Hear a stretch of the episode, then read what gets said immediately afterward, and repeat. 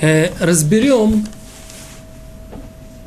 что в принципе запрещено делать с мукце. И каков источник этого запрета, какие объяснения, какая аргументация наших мудрецов. Э, и немного углубимся в историческую справку, какие-то исторические сведения, которые минимально нам нужны для того, чтобы представлять, откуда появился этот запрет в Аллахе. Так начнем по порядку. Запрещено мукцию, мукце передвигать, использовать даже без передвижения, например, сидеть на ней в некоторых ситуациях. Потом позже мы объясним, когда и, и в каких случаях.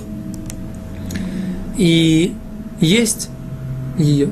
То есть, если у вас есть пирот, какие-то фрукты, мукце, нельзя их поедать, даже если вы при этом их не передвигаете. Например, есть яблоко, которое лежит на столе, нельзя его как бы наклониться к нему и его съесть.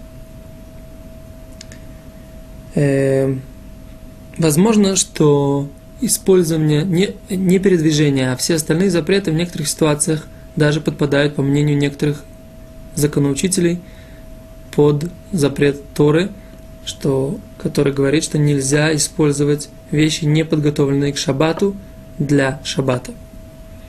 Это достаточно длинная тема в талмудической литературе. Э, в рамках нашего урока мы не можем ее рассмотреть, но нужно знать, что это запрещено.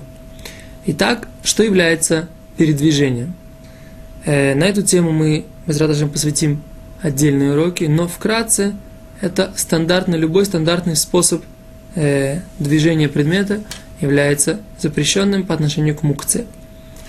Если же мы двигаем его, например, ногой э, или локтем, или запястьями вот так вот, как бы пытаясь например, дать вот эту табличку, вот так, то в такой ситуации это не запрещено, по мнению Мишна Брура, но запрещено, по мнению Хазуниш, в каких ситуациях можно облегчить, а в каких нельзя. Об этом тоже нужно будет сделать отдельные уроки. Э, в чем же аргументация наших мудрецов, почему запрещено двигать мукце? На эту тему великий законоучитель э, Раби Мойше бен Маймон Рамбам Маймонид – написал следующую э, как бы ссылку, следующее объяснение. Человек в шаббат находится. Говорит Раби Мойши бен Маймон, что в шаббат запретили мудрецы передвигать некоторые предметы, постольку, поскольку человек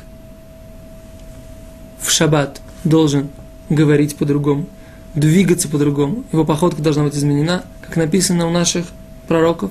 Точно так же постановили мудрецы, чтобы и передвижение его, то есть его движение руками, тоже были отлич, отлич, отличными от будничных. Что имеется в виду? Э, дело в том, что, еще раз, пророки сказали, что походка, разговор у человека должны быть другими. Из этого сделали мудрецы вывод, что всякие действия человека в течение шаббата должны отличаться от будничных. И поэтому э, сказали наши мудрецы, что и передвигать шаббат нужно не все те вещи, которые э, человек передвигает в будние дни. И есть у этого еще несколько причин, говорит Раби Мойш бен, Май, бен Маймон. Во-первых, он находится дома, и если он будет передвигать все, что ему вздумается, он начнет двигаться, переставлять, перекладывать камни с места на место, не только камни, какие-то предметы, и э, не выполнит постанов... постановление Торы, повеление Торы, чтобы он отдохнул. Или, если он будет заниматься предметами, которые предназначены для запрета, то тем самым он придет к тому, что он нечаянно сделает этот запрет.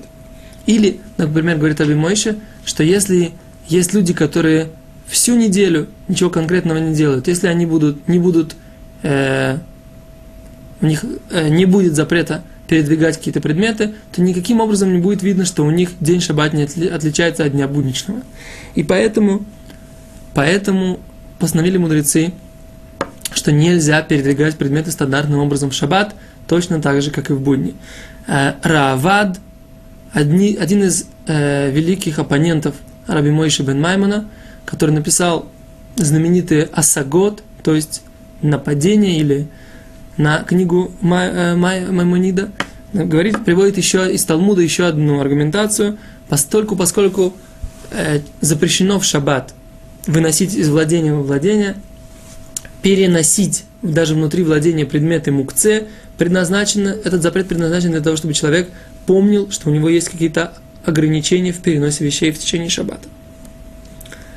Так, э, это те те аргументации, которые находятся в книгах законодателей. Историческая справка.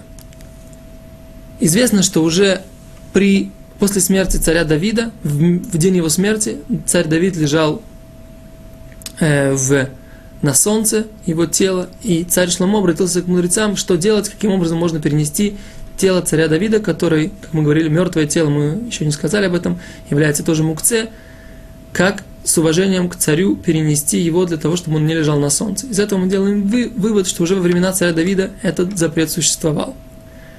С другой стороны, мы говорим, что часть этого запрета, его расширение было во времена пророка Нехемия, когда была необходимость в поколении в этом э, устражить и расширить законы субботы, поскольку, поскольку э, большинство, больш, большинство народа недостаточно хорошо их соблюдало. По мере того, как народ начал соблюдать шаббат лучше, эту, это постановление сузили, и оно дошло до современных границ. Это то, что касается э, исторической справки. Теперь интересно, что те критерии и те аргументы, которые приводит Рамбам, не приведены в Талмуде, э, объясняют многие комментаторы, что именно то, что в наше время все-таки осталось, это постановление, несмотря на то, что э, исторически, возможно, оно должно было уйти, постановление, которое было во времена пророка Нехемия, именно это и послужило толчком для Рамбама написать те э, аргументы, которые в Талмуде не написаны, которые в Талмуде не приводятся, для того, чтобы объяснить, почему же все-таки это постановление осталось и в наше время. Итак, мы сказали, что запрещено делать с мукцией, сказали э, причины, откуда мы знаем, что это запрещено, и ввели небольшую историческую справку на эту тему. Спасибо, до свидания.